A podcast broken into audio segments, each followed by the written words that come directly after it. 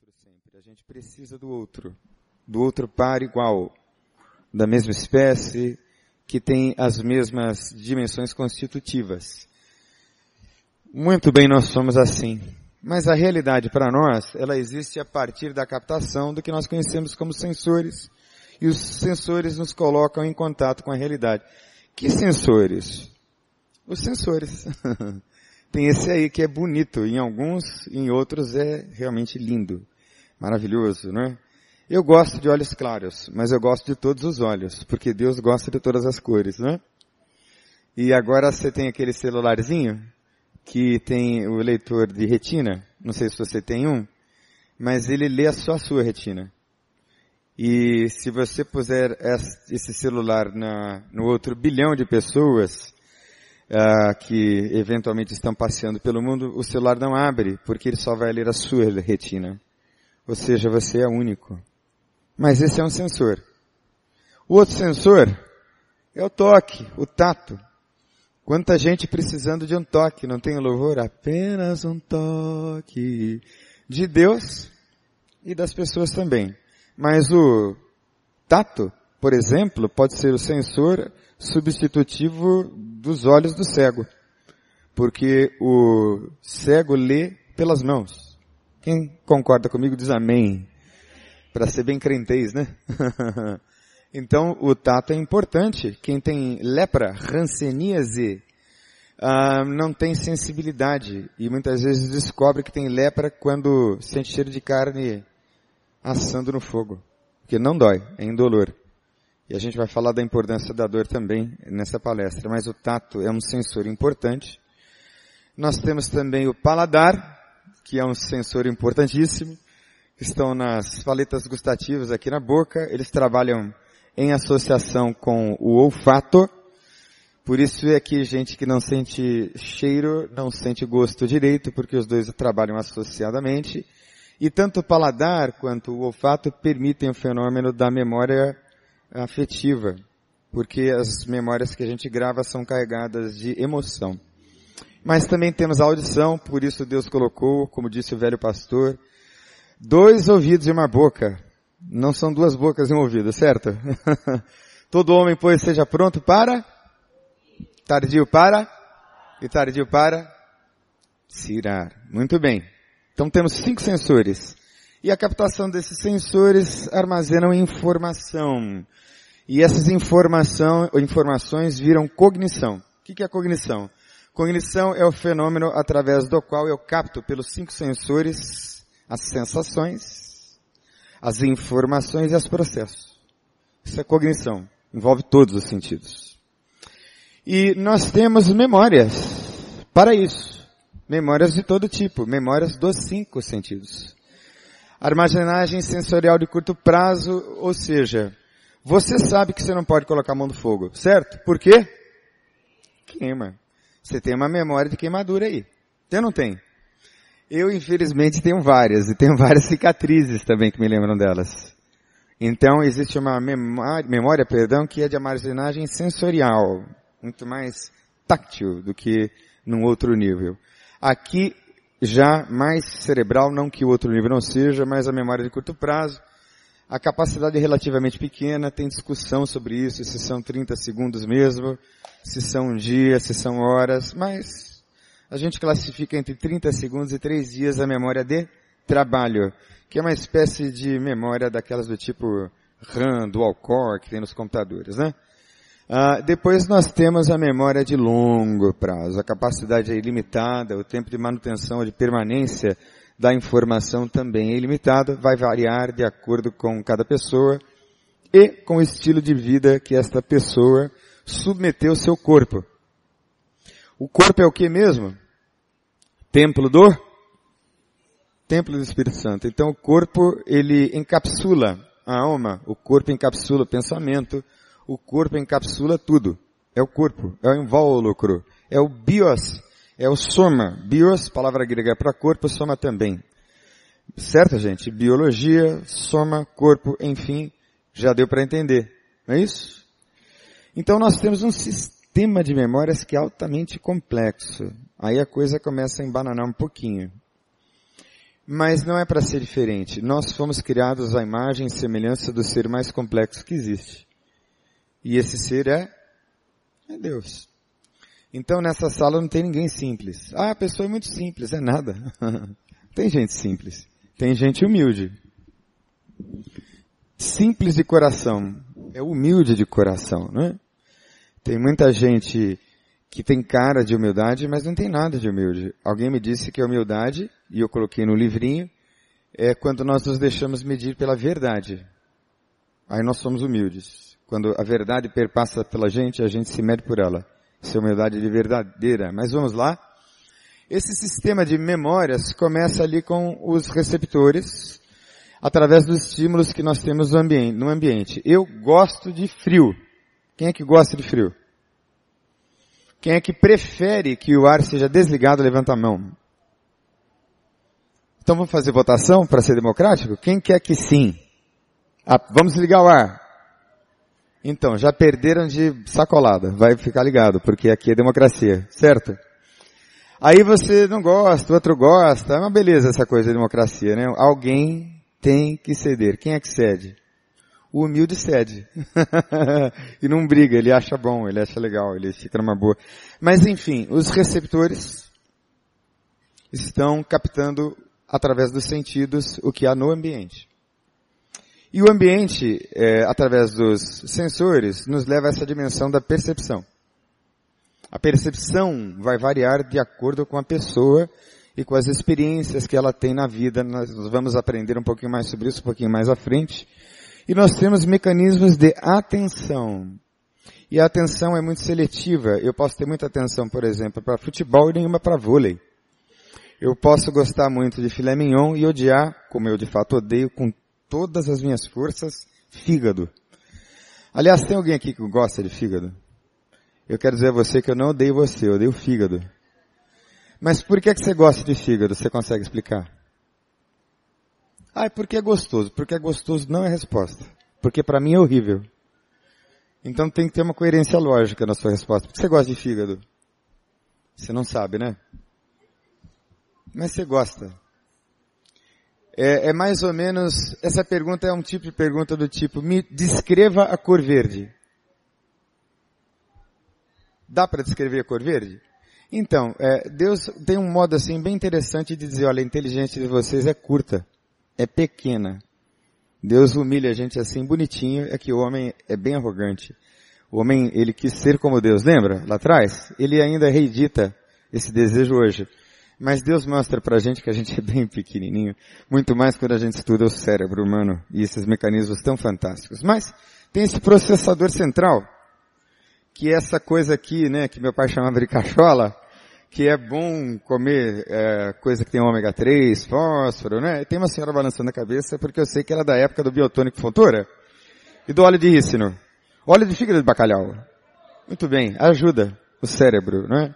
Ah, então é o processador central que trabalha com essa memória de trabalho. Ó, a memória de trabalho de vocês agora está mil. E a minha a um milhão. Porque a minha memória de trabalho resgata a informação o tempo todo na memória de longo prazo. E eu não sei se vocês sabem, mas ensinar implica em aprender em até 70% mais. Então, além de estudar, ensine. Ensine para você mesmo, faça igual maluco, compre um quadro e dê aula para você. Você vai aprender 70 vezes por cento mais e talvez você tenha mais chance em passar em concurso se esse for o seu caso. Mas nós também trabalhamos com programas motores que fazem com que eu gesticule, ande, e saiba desabotoar o meu casaco. Isso chama-se memória procedural. Nós acessamos o tempo todo a memória. Por isso é que a Bíblia diz, nas palavras de Davi, que de um modo maravilhosíssimo eu fui entretecido no ventre de minha mãe nas profundezas da terra. Tal conhecimento é maravilhoso demais para mim. Então, quanto mais eu estudo, mais eu vejo a glória de Deus por isso eu tenho adicção por estudo. Ah, eu não sei, eu posso chamar isso de área de recuperação, irmã Adriana? Acho que não, né? Adicção por estudo? Talvez não. É uma paixão mesmo. porque quanto mais eu estudo, mais eu vejo a glória de Deus. Tem uma coisa chamada revelação natural, que é quando a gente olha para aquela praia do Recreio tão bonita, né? Limpa, sem onda, que é muito incomum, quentinha, que também é muito incomum, e a gente diz, só pode ter sido Deus que fez um negócio desse, né? É Deus que fez, e foi mesmo. Muito bem.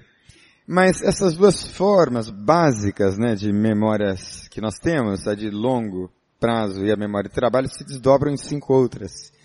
E os mecanismos são realmente muito uh, amplos, né?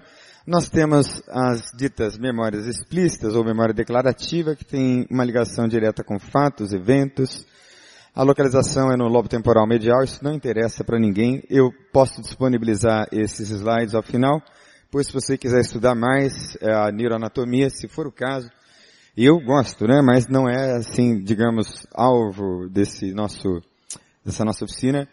E depois nós temos a memória implícita. Essa sim é interessantíssima, porque ela tem essas quatro subdivisões importantíssimas, que é do perceptiva, do priming, ou seja, é aquela primeira impressão sobre uma cena, sobre um evento, sobre um livro, sobre uma frase, sobre uma mensagem. O pastor prega a mesma mensagem, mil pessoas, duas mil pessoas, três mil pessoas entendem diferentemente porque a aplicam diferentemente por causa desse primeiro filtro que é o priming.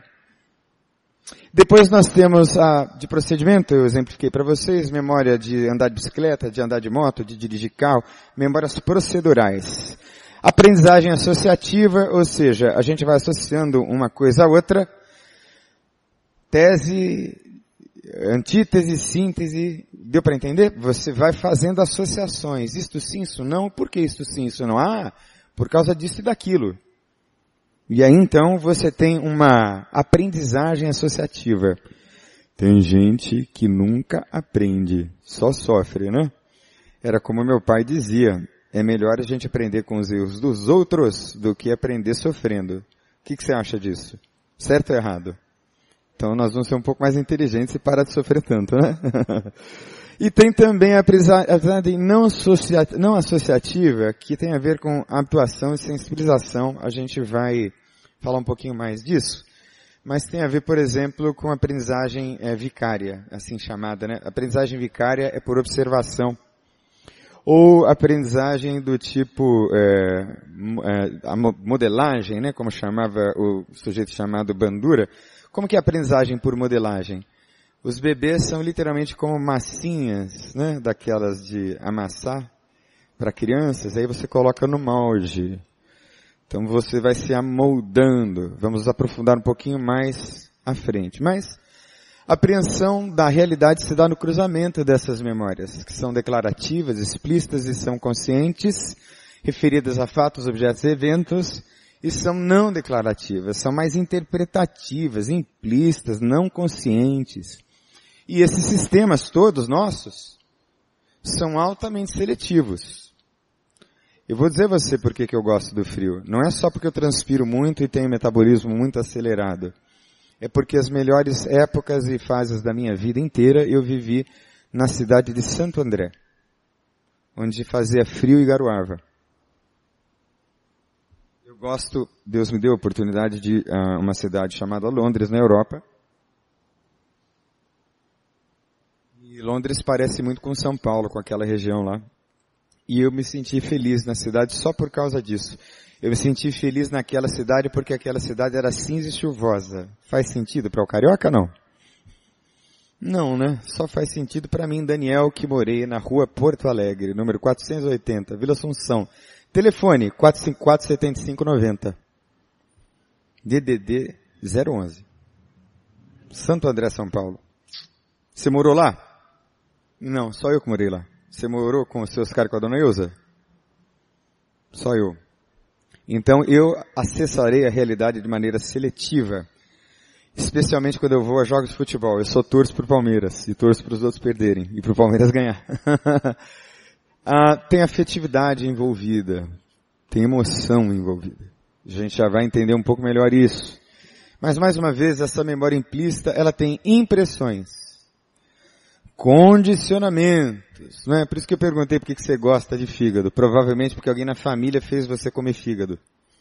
E aí você comeu e gostou. É engraçado, não é? Como são essas coisas. A minha mãe fez de tudo para eu gostar de fígado, mas quando ela fazia fígado, eu comia fora de casa. Porque me dava vontade de vomitar. Ainda me dá só de lembrar. Por causa do cheiro forte. Aliás, gente, não comamos vísceras, comamos músculos, que é melhor para a saúde. O fígado é uma víscera, muito embora muito rico em ferro. Mas, uma crença ela se situa entre essas memórias implícitas e explícitas. Como é crença para a teoria, ou para a terapia, perdão, cognitivo-comportamental? É bem simples. Vamos imaginar uma menina cujo pai é alcoólatra. E aí essa menina ouve a mãe dizendo, homem nenhum presta. E aí ela vê o pai. Aprendizagem vicária. E ela se amolda à mãe. Aprendizagem por modelagem. A mãe é o modelo, o pai é o antimodelo. É o traste, e é mesmo. Adúltero, alcoólatra, violento.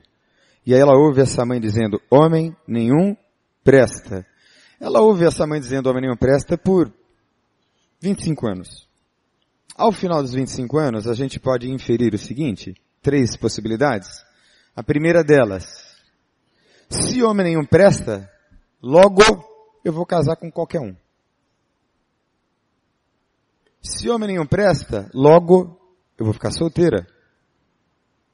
Ou se homem nenhum presta, eu vou casar com uma mulher.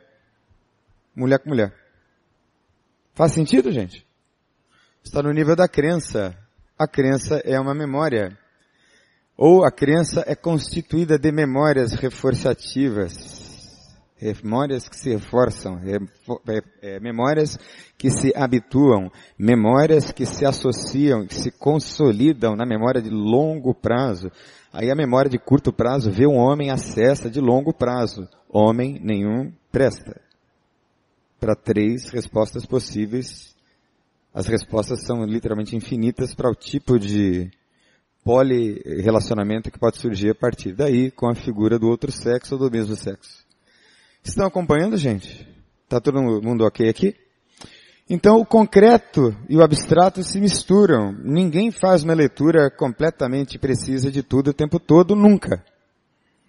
Quem disser que faz isso precisa ou de remédio de internação dos dois juntos. Né? Nós somos todos contaminados assim por impressões. Nada é isento, nem a ciência. Isento. É tudo humano, gente.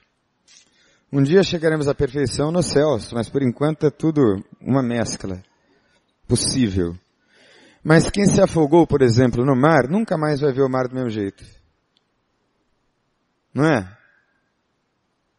Eu não. Eu, se eu for desafiado, eu entro no mar e nado. Mas quem se afogou, não vai nem na beira da praia. Ah, é porque a pessoa é mais fraca? Não. É porque a pessoa quase morreu. E ela tem um instinto que a protege. E esse instinto é saudável até um certo ponto. Mas ela pode desenvolver fobia de água. Aí precisa de tratamento. Percebem?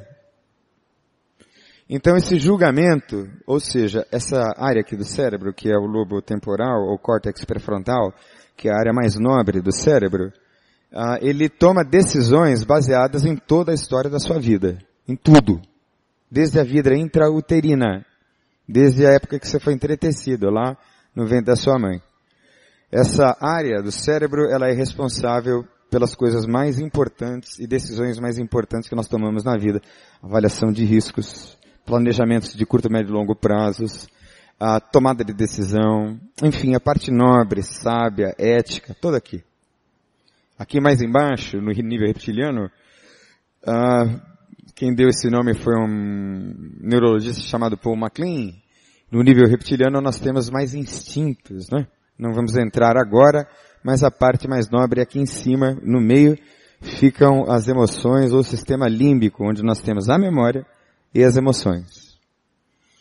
Mas essas cinco subdivisões principais da memória, falamos um pouco, tem a memória priming, que é a primeira impressão, de procedimentos, de condicionamentos, a de associações e a de habituações. A de habituação eu quero falar um pouquinho mais, porque ela tem a ver assim com uh, o tato, mas tem a ver com aquela memória táctil, né? Eu disse no começo que você não põe a mão no fogo, por quê? Que queima, você sabe disso. Então uma coisa é encostar, né? Com a caneta na mão de uma pessoa, outra coisa é forçar o estímulo, não é? Então se a dor é maior, aquele estímulo se fixa com mais vigor. Então quanto mais dor, mais fixação da memória. Assim como, como quanto mais magnitude de prazer, também mais fixação da memória, mais consolidação da memória. Certo? Mas a memória se degrada. Então se você se perceber aí quarenta e tantos já se esquecendo de alguma coisinha, sorria, você é gente. sorria, você é humano, é isso aí mesmo. Vai perdendo devagarinho. vai mantendo um pouquinho, eu sugiro a você que leia. Não fique só assistindo televisão, vai ler. Ler, fazer exercício físico, se alimentar direito, todas essas coisas vão fazer de você uma pessoa saudável nesse sistema ecológico que é o corpo, mas que a gente às vezes polui de toxinas. Toxinas visuais, toxinas táteis, toxinas auditivas, toxinas gustativas, toxinas olfativas, de todo tipo de toxina entram pelos sensores. E nós somos responsáveis por aquilo que os nossos sensores captam. Certo? Na medida em que nós temos liberdade, livre-arbítrio, orientação, decisão, coisas que o pastor Fábio Damasceno vai esclarecer melhor no domingo. Não perca. Mas a memória se degrada, ela se perde, não é? Então, esses eventos que estão na memória, ou seja, coisas que você viveu na sua infância, são difíceis de serem recriadas. A gente tem imagens. Podem ser recuperadas. Em alguns settings terapêuticos, a partir de algumas técnicas, algumas abordagens, você recupera. Mas, às vezes, é tão difícil recuperar que você vive uma espécie de arqueologia da memória. Você escava, literalmente. E alguns fatos não devem ser rememorados, né? Já pensou se a gente se lembrasse de todas as coisas ruins que a gente viveu na vida? Então o psiquismo tem um mecanismo de defesa, ele protege a gente. Então a gente não lembra de todos os traumas da vida toda, toda hora, graças a Deus, não é? Até porque a vida não é só trauma, você pode dizer amém, aleluia, né? Tem muita coisa boa que acontece na vida da gente. Para fazer esse equilíbrio biopsicossocial, espiritual. Certo? Então, se eu pudesse resumir uma palavra minha, minha conversa aqui com vocês, eu diria equilíbrio, que é o que a gente precisa buscar sempre. Mas é, você não consegue operar 100% do que você fotografou, viveu. Tem sempre uma perda, né? Uma vez que nós estamos trabalhando com humanos, não com máquinas. Um computador não esquece nunca, porque ele é máquina. A gente interpreta a memória, porque a gente é homem. A gente é humano. Tudo bem, gente? Vamos seguindo. Trauma e emoção. Por que que a gente se lembra também de algumas coisas muito fortes na vida? Porque essas experiências, esses fatos, estão perpassados por emoções, sentimentos. Né? Nome da minha primeira namorada, qual foi? Ainda bem que a Simone não está aqui. Daniela. Vou esquecer? Nunca. Vou esquecer meu primeiro beijo? Não. eu sei onde foi. Foi na rua Porto Alegre. na frente da casa da Daniela. Eu tinha uma Caloi. É, tinha bicicleta naquela época. Não essas coisas que custam 12 mil reais que todo mundo quer roubar, não. Era bicicleta. Com duas rodas, um guidão. Uma coisa simples, assim, de ferro que ninguém queria roubar, assim, muito, né, naquela época. Hoje, meu Deus. Mas enfim, as coisas boas e as coisas ruins estão associadas a emoções, por isso é que o trauma está lá. O psiquismo faz o seguinte, é uma mescla aqui interessante de várias abordagens, né? Pegando um pouquinho assim de cada uma, mas muito da psicologia cognitiva, mas também algumas coisas do nosso amigo Freud, muito interessantes. De qualquer forma, você consegue recalcar ou apagar ou colocar no inconsciente, não é? Você coloca, é automático, autônomo, depende de você. Há um determinismo, um certo nível de determinismo no psíquico, não é? Ou no psiquismo. Ele pega a imagem traumática, a cena, e recalca. O que é que não recalca? O que é que não esconde?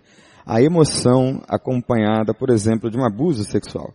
A criança não sabe bem o que aconteceu, ela não se lembra da cena, mas a emoção de ser abusada fica tensionando o aparelho psíquico como se o aparelho psíquico fosse um transformador. Você já colocou o seu ouvido num poste que, cujo poste tem um transformador? Quem já ouviu a tensão de um transformador? Tem essa tensão no aparelho psíquico, o aparelho psíquico é o tempo todo mais ou menos tensionado, de acordo com o conjunto das suas experiências da vida e experiências traumáticas recentes. Né? Ontem eu atendi a mais uma emergência de uma pessoa que tentou suicídio. Então essa experiência nunca mais vai sair da memória da esposa do rapaz. Nunca mais.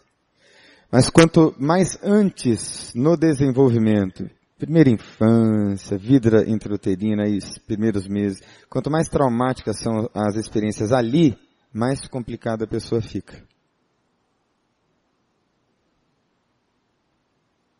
Mais difícil fica de consertar depois. Perdão. Só isso já seria tema para um seminário enorme, tá?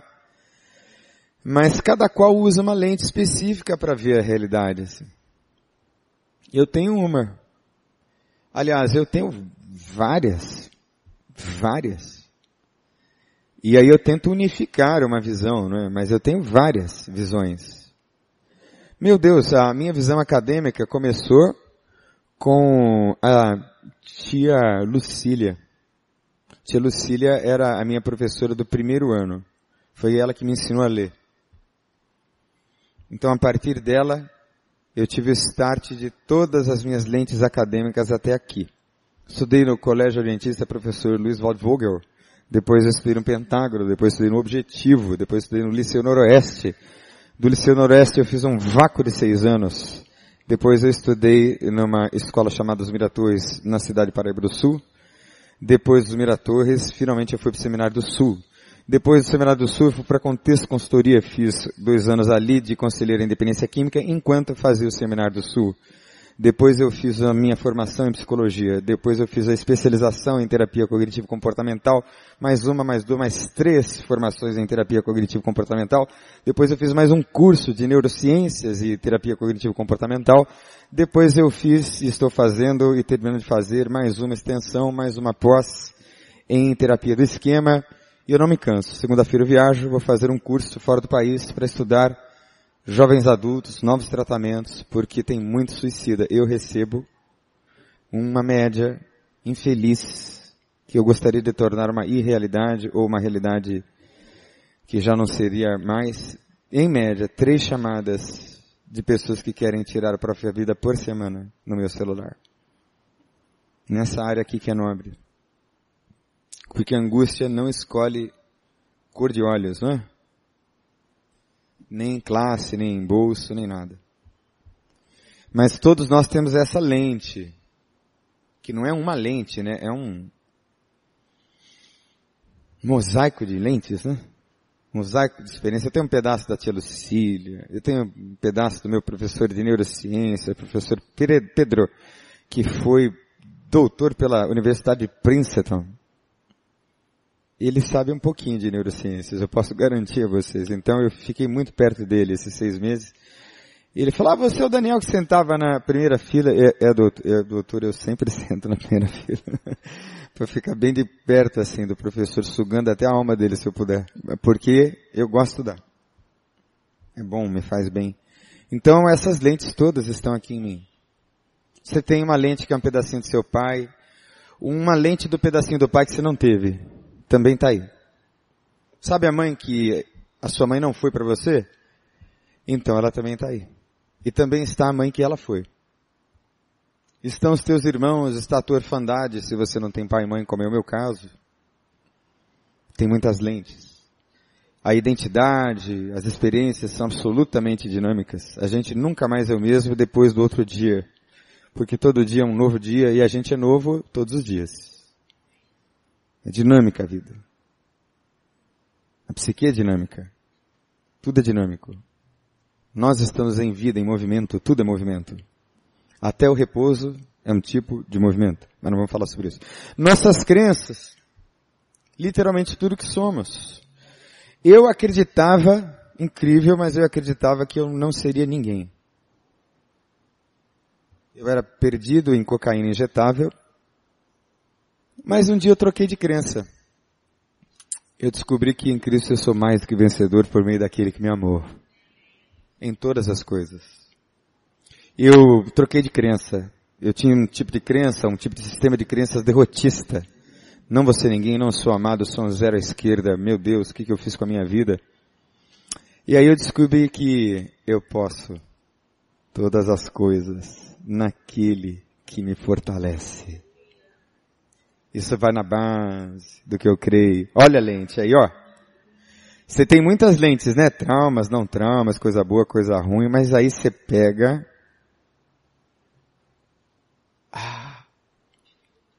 Deixa eu enxergar a vida a partir da Bíblia. Ó, oh, melhorou. é? Um foco melhor, ó.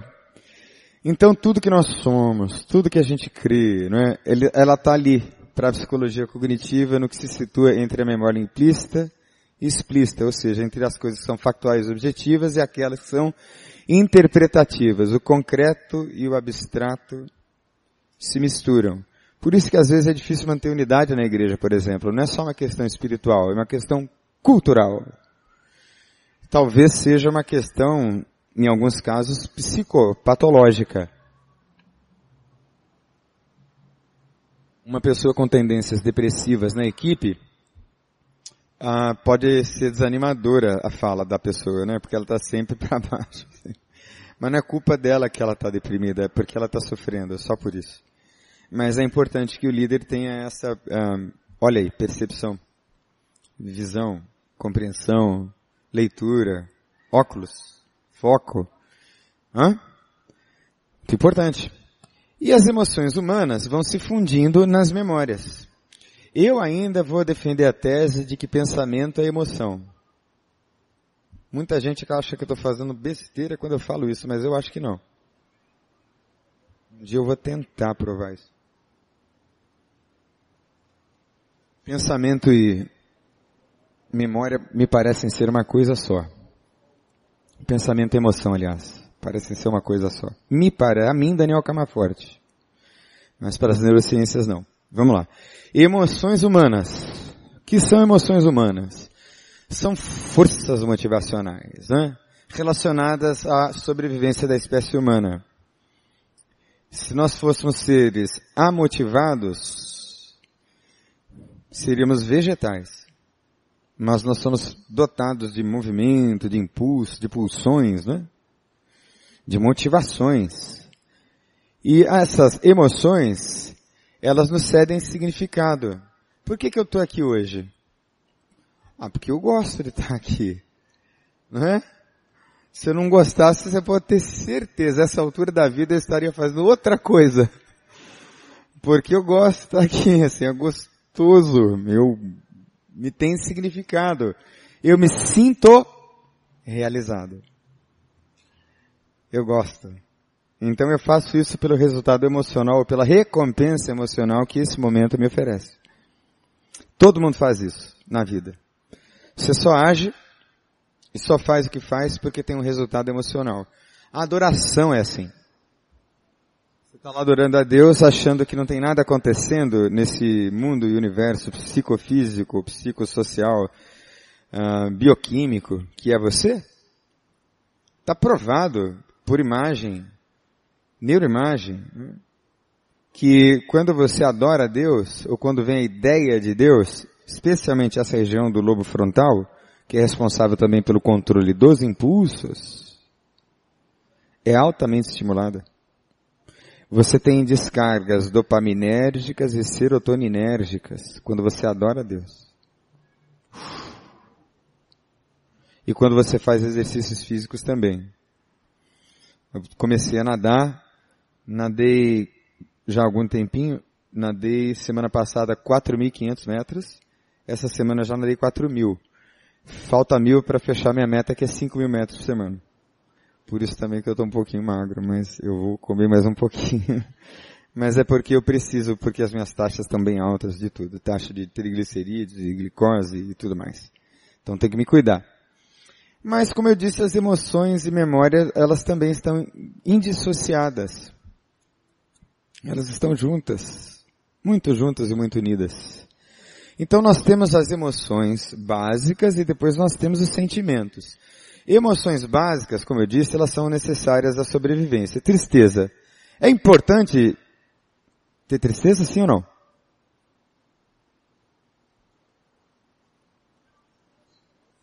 É ou não? Por quê? Vamos lá. A tristeza possibilita o pensamento analítico.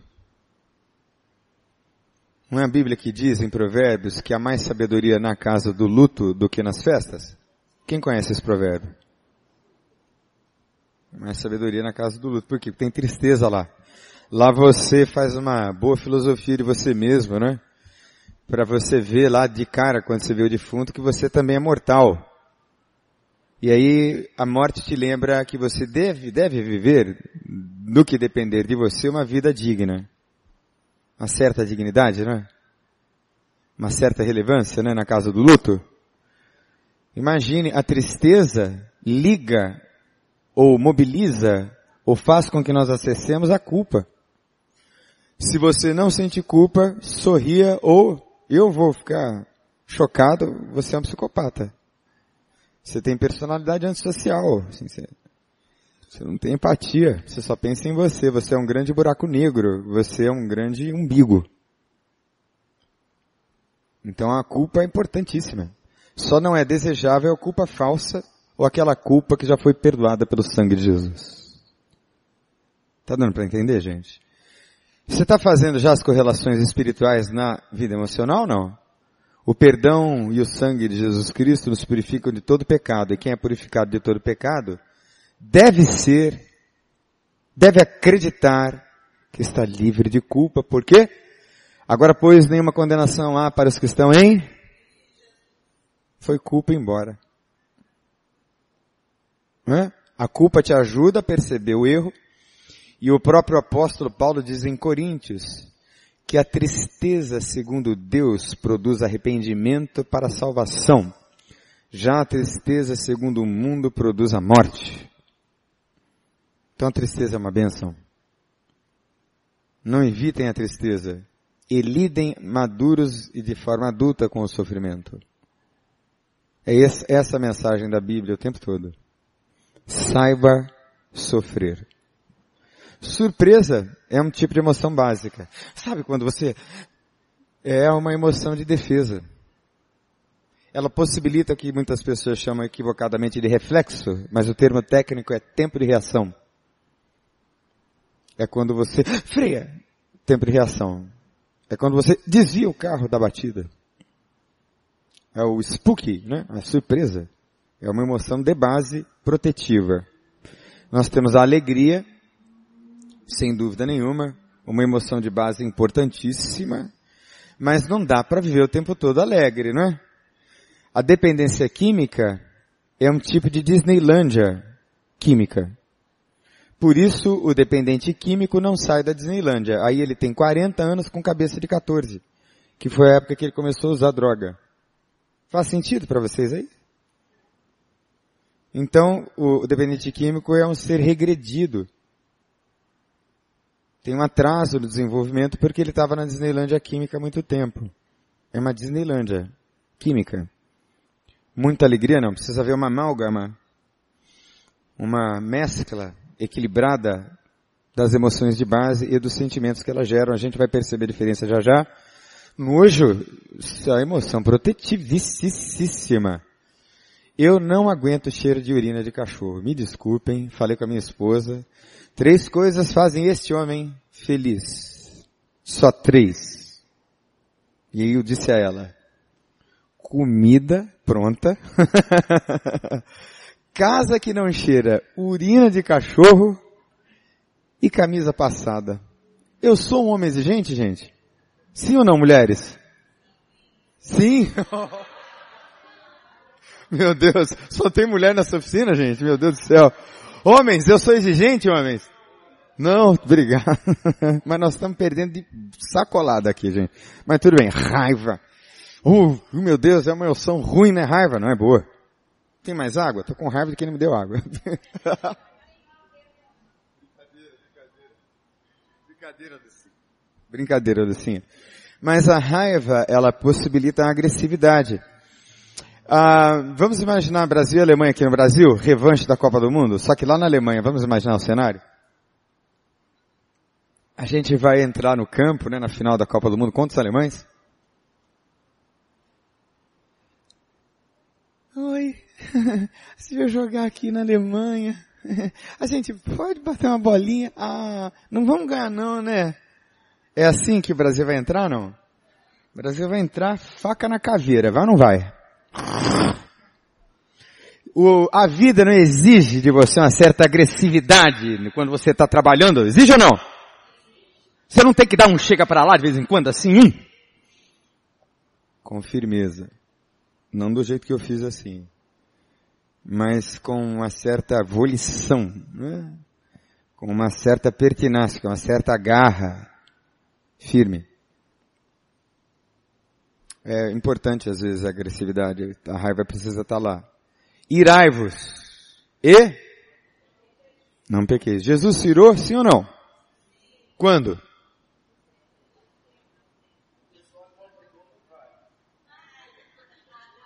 pessoal de Volta Redonda não vale que eles já ouviram essa ilustração minha. Jesus no templo, vira a mesa, vira ou não vira? Pega no chicote ou não pega? Mereciam chicotadas ou não mereciam? Então aquela ira é santa. E eu não ouso pegar um chicote e bater em você, mas Jesus pode. Ali o que houve foi a manifestação profética da ira do dia do juízo. Por isso que ninguém chegava perto de Jesus porque ele estava imbuído da ira de Deus. Ele era Deus. Então ninguém ia tirar farinha com aquele homem virando as mesas, dizendo saiam daqui. A minha casa, a minha casa, minha casa será chamada casa de oração para todos os povos. E vós a fazeis covil de saltadores e ladrões. Foi assim que Jesus derrubou as mesas, sabe? Em ira uma ira santa, de zelo de Deus. E medo. Se você não tem medo de nada, você também está num limítrofe perigoso, assim, você está no limite perigoso. Eu tenho um monte de medo, graças a Deus. Eu tenho um monte de medo. Os medos me ajudam a colocar limite em mim mesmo. Por exemplo, eu gosto muito de correr. Então eu decidi nunca mais ter moto. Porque eu sei que eu gosto de correr. Então não tem mais moto. Não é uma decisão boa? Eu me conheço, então não vou ter moto. Nem eu, nem minha filha. Deus me livre, minha filha parece a minha cola, o Xerox. E ela vivia me pedindo moto eu aqui pra você, nem bicicleta eu dei pra ela. E ainda assim, só Jesus na causa, mas agora parece que vai. Mas medo é importante. Claro que é. O medo nos dá centro, né? O medo nos dá senso de responsabilidade, modula, né? As nossas ações. Enfim, então nós temos a emoção, através dos sensores. Aí nós temos a percepção. A minha percepção, ela, mais uma vez, ó o óculos, ó. Eu sou paulista, né? Paulistano, nascido na capital. Então a minha história o tempo todo está ligada nas minhas memórias todas, então a minha percepção é uma percepção contaminada por mim mesmo, pela minha história. E essas percepções são ligadas à memória, à emoção de base, às sensações. Quantos aqui ficam de mau humor com fome? Digam eu.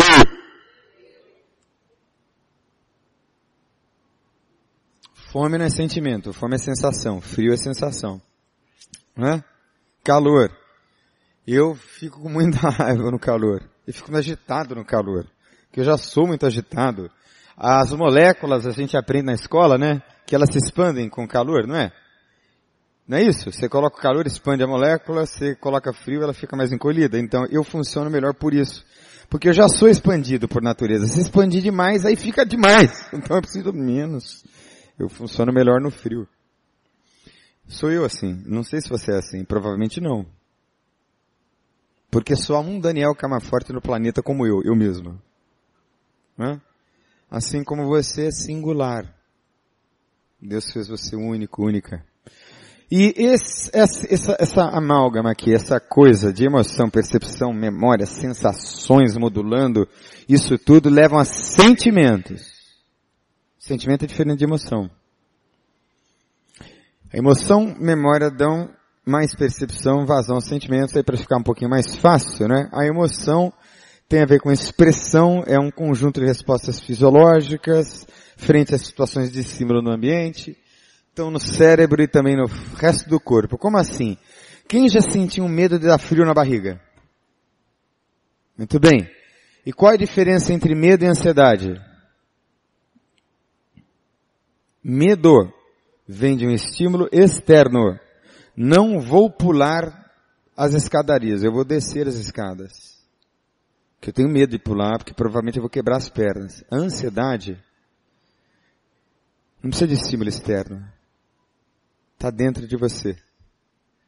E as ansiedades todas acontecem principalmente por conta de um sistema chamado adrenérgico, que é controlado por duas estruturas cerebrais chamadas amígdalas, e as amígdalas vão despejando adrenalina na corrente sanguínea sem você pedir. Aí você está dormindo, começa a sonhar com o problema do trabalho e acorda com o coração taquicárdico. Quem já teve aqui uma crise de pânico, não levanta a mão. Que eu já tenho certeza que alguns aqui já tiveram, tem fobias, fobia de elevador, disso daquilo. É, ansiedade não precisa de estímulo externo. Qual é o estímulo interno? Fala para mim, do que, que nós estamos falando? Qual é o estímulo interno que gera ansiedade? De onde vem o estímulo? De onde? Vou facilitar. Quem já se afogou, nunca mais vai ver o mar diferente, não é isso? Então, de onde vem o estímulo interno que gera ansiedade? Da memória. A memória traumática de ter sido afogado. Certo? O sentimento tem a ver com a experiência. Né? É o significado que o cérebro cria para representar experiências derivados e compostos, né, do somatório das emoções básicas e experiências, vivências, se você preferir, particulares, peculiares, interpretativos, singulares. Estamos bem até aqui, gente? Então vamos mais para frente. Então, os sentimentos são considerados emoções secundárias, né? A mescla dessas interpretações e sensações e experiências todas, né? Então vamos aos sentimentos. Vai do A ao Z. Lucinha, se puder, pega mais umas duas águas para mim. Então tem sentimentos do alfabeto inteiro. Uh, abatimento, aceitação, adaptação, afeição, afirmação, agonia, agressividade, ajustamento, amargura, ambição, angústia, ânimo, ansiedade, antipatia, apatia, apego. Calma, capacidade, carência, caridade, carinho, castração, chateação, ciúme, cólera, comoção, compadecimento, compaixão, companheirismo, complacência. E por aí vai. Como a gente não vai falar do abecedário inteiro, mas para tentar mostrar você como você é complexo. Eu estou triste. Talvez você esteja sentindo uma inadequação, que você está chamando de tristeza, mas o nome do sentimento é inadequação. Talvez você esteja se sentindo triste. Ah, estou triste. Não, talvez você esteja se sentindo rejeitado. Ah, eu fiquei muito triste quando aquela irmã disse que meu cabelo estava feio. Não, você não ficou muito triste. Provavelmente você se sentiu rejeitada, inadequada, invalidada. Viu como é um pouco diferente? Mas é assim que a gente funciona.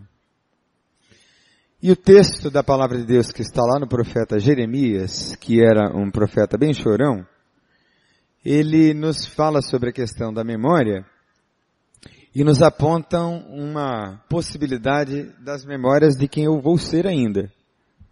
Por quê? Porque é possível dar um novo sentido e um novo significado para as suas memórias. E isso quem dá é você.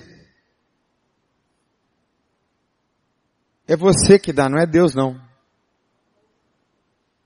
Você é que é responsável por dar um novo sentido às suas memórias. Não é Deus não. Deus lhe dá do seu espírito e da sua palavra, que vão encher você. Mas nós somos arminianos, porque somos batistas. Você sabe o que é arminiano? Arminianismo é assim, ó. Deus me deu isso, mas eu tenho que fazer isso em cooperação com Deus. É, a gente coopera com Deus ativamente no processo da santificação e nas boas obras.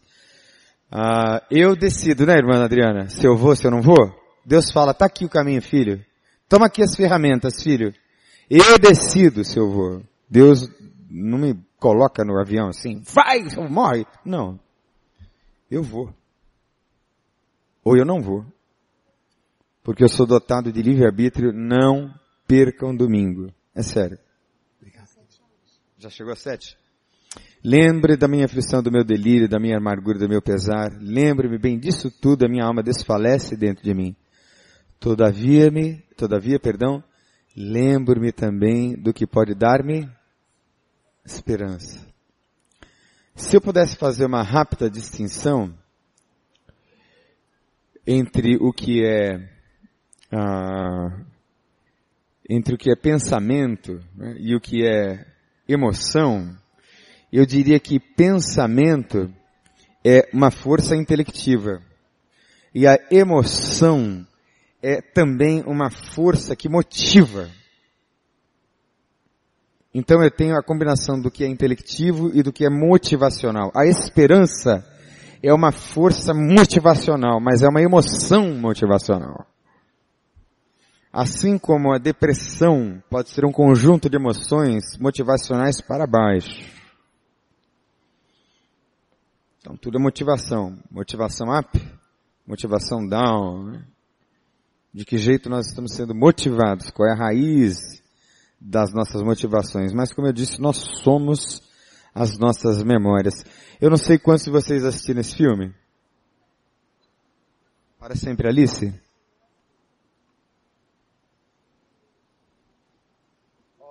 Ela disse muito triste. Eu disse fantástico quando eu li o filme. Muito triste. Ela era uma professora, muito duro, né? Muito duro. Se a gente abrisse aqui uma roda para discutir o filme, quanta coisa linda a gente estaria desse filme, né? Lindo filme.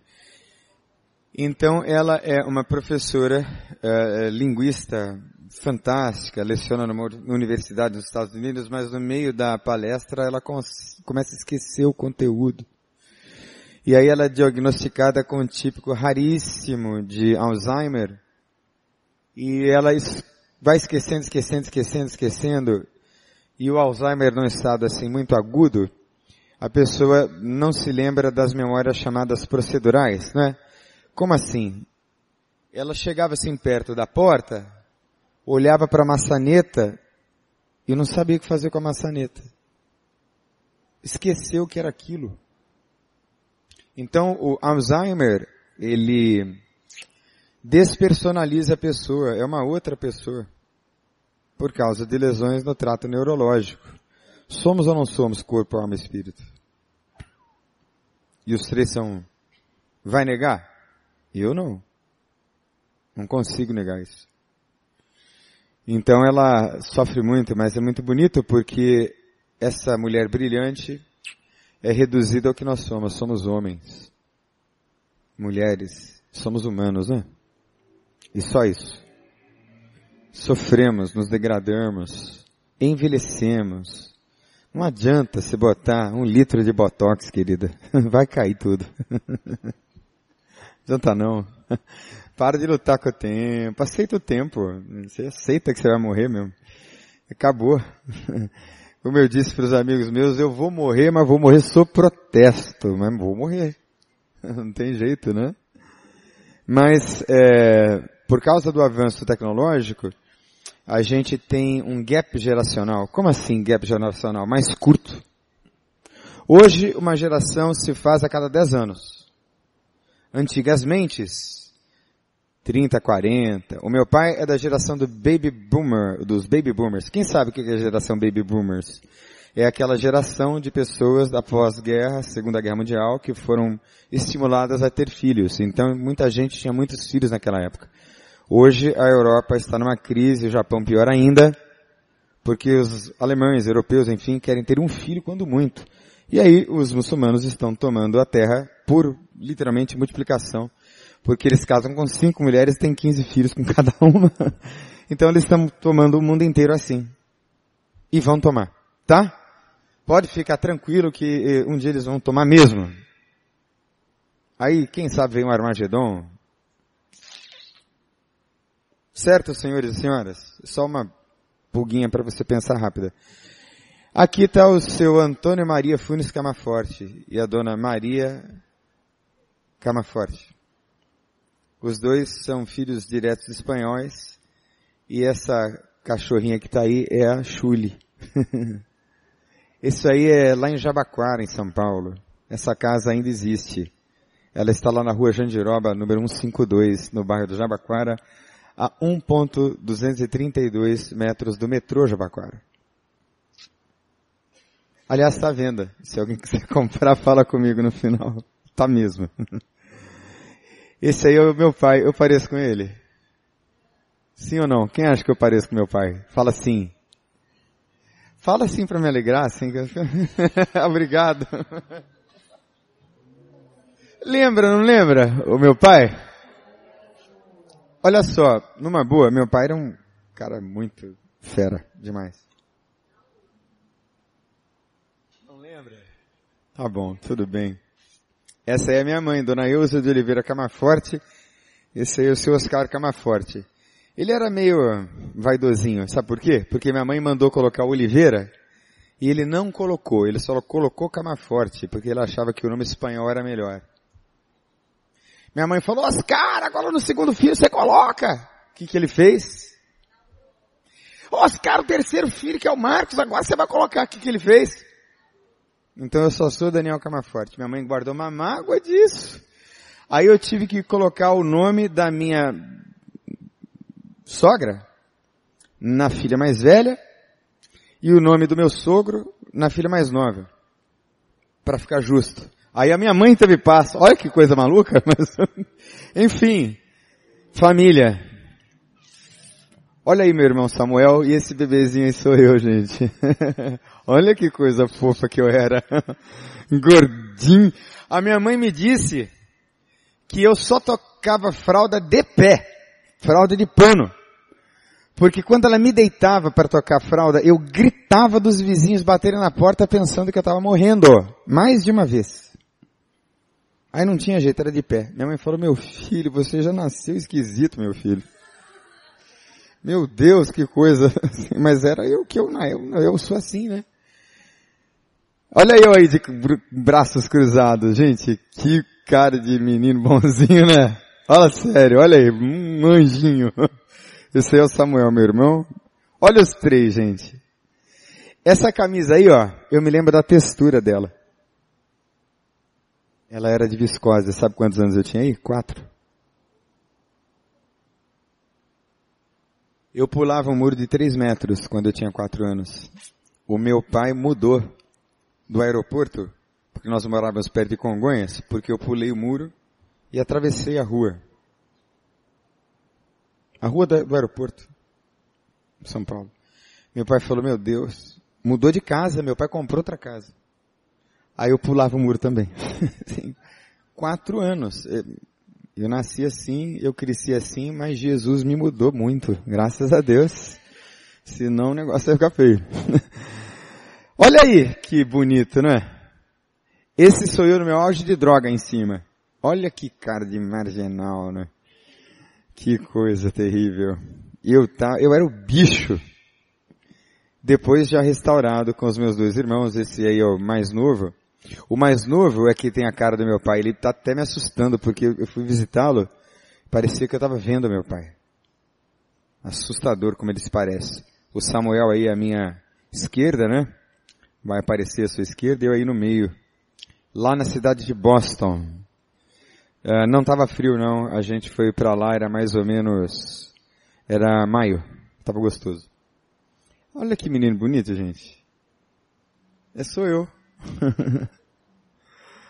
Olha que menina bonita. Ah, parece comigo, vai. Ó, ó, ó, ó, ó. Fala que parece. Ah, obrigado. Ela é flamenguista. Uma vez Flamengo? Não, senhoras. Quando surge ao viver de imponente. Olha a memória aí.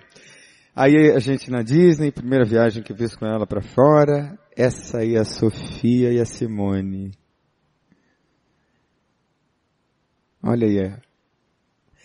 Nos momentos mais difíceis da minha vida conjugal, eu dizia e digo para minha esposa, quem é que viu isso aí, ó? Quem é que foi lá nessa maternidadezinha lá do fundo do baú de Belfor Roxo, porque a gente não tinha grana para nada na vida. E eu paguei não sei como esse parto aí. Quem é que viu isso aí, ó? Fui eu e ela. Eu é que sei o que eu vi do meu casamento, da minha vida e do meu ministério. Sou eu que sei. Isso me une. Isso me fortalece. Essa é uma memória fortalecedora. Essa memória aí me traz esperança. Quero trazer a memória. Feche os seus olhos.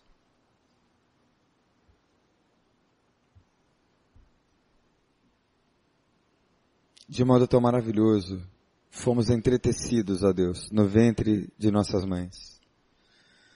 Tal conhecimento é maravilhoso demais, demais, demais, demais, para mim e para nós. A tua palavra diz das profundezas da terra, porque nós somos barro, como era Adão, Madame, o barro. A tua palavra diz que o Senhor conhece a nossa estrutura e o Senhor se lembra que nós somos pó, Senhor. Eu quero, sim, Jesus, trazer à memória aquilo que me dá esperança, porque bom é aguardar no Senhor. Porque as misericórdias do Senhor são novas a cada manhã, aleluia. Senhor Deus, eu sei que o Senhor tem tratado, mexido e movido sobre a vida de muitos filhinhos amados teus, cujos episódios são a somatória do que são hoje. Os eventos, as impressões, os gostos. Senhor, ajusta o que precisa ser ajustado em nome de Jesus. A tua palavra diz que o Senhor nos apacentaria com pastores que teriam conhecimento, ciência, sabedoria, inteligência e não poder. Porque o poder vem do Pai, é dele, é de Deus, e não do pastor, e não de nós que somos teus discípulos, ó Deus. Pai, enche o nosso coração de entendimento, conhecimento, o coração que a tua palavra diz serem as fontes da vida, de onde a tua palavra ensina, Deus, que procedem as emoções, que são pensamentos cheios destas cargas positivas e negativas, associadas às nossas memórias todas. Somos o que somos, Deus, o Senhor conhece cada capítulo cada episódio, cada segundo da nossa existência está escrito no teu livro, como diz a tua palavra. Que essa consciência ética que nos é dada pelo teu Espírito e pela tua palavra, e não apenas esta consciência ética, mas a consciência do teu amor, da tua grandeza e do nosso tamanho, Jesus, somos pequeníssimos. Tem misericórdia de nós, Senhor e nos cura com cura verdadeira, genuína e restauradora um dia de cada vez. Isto é o que oramos, meu Pai. Em nome por amor de Jesus. Amém. Gente, muito obrigado.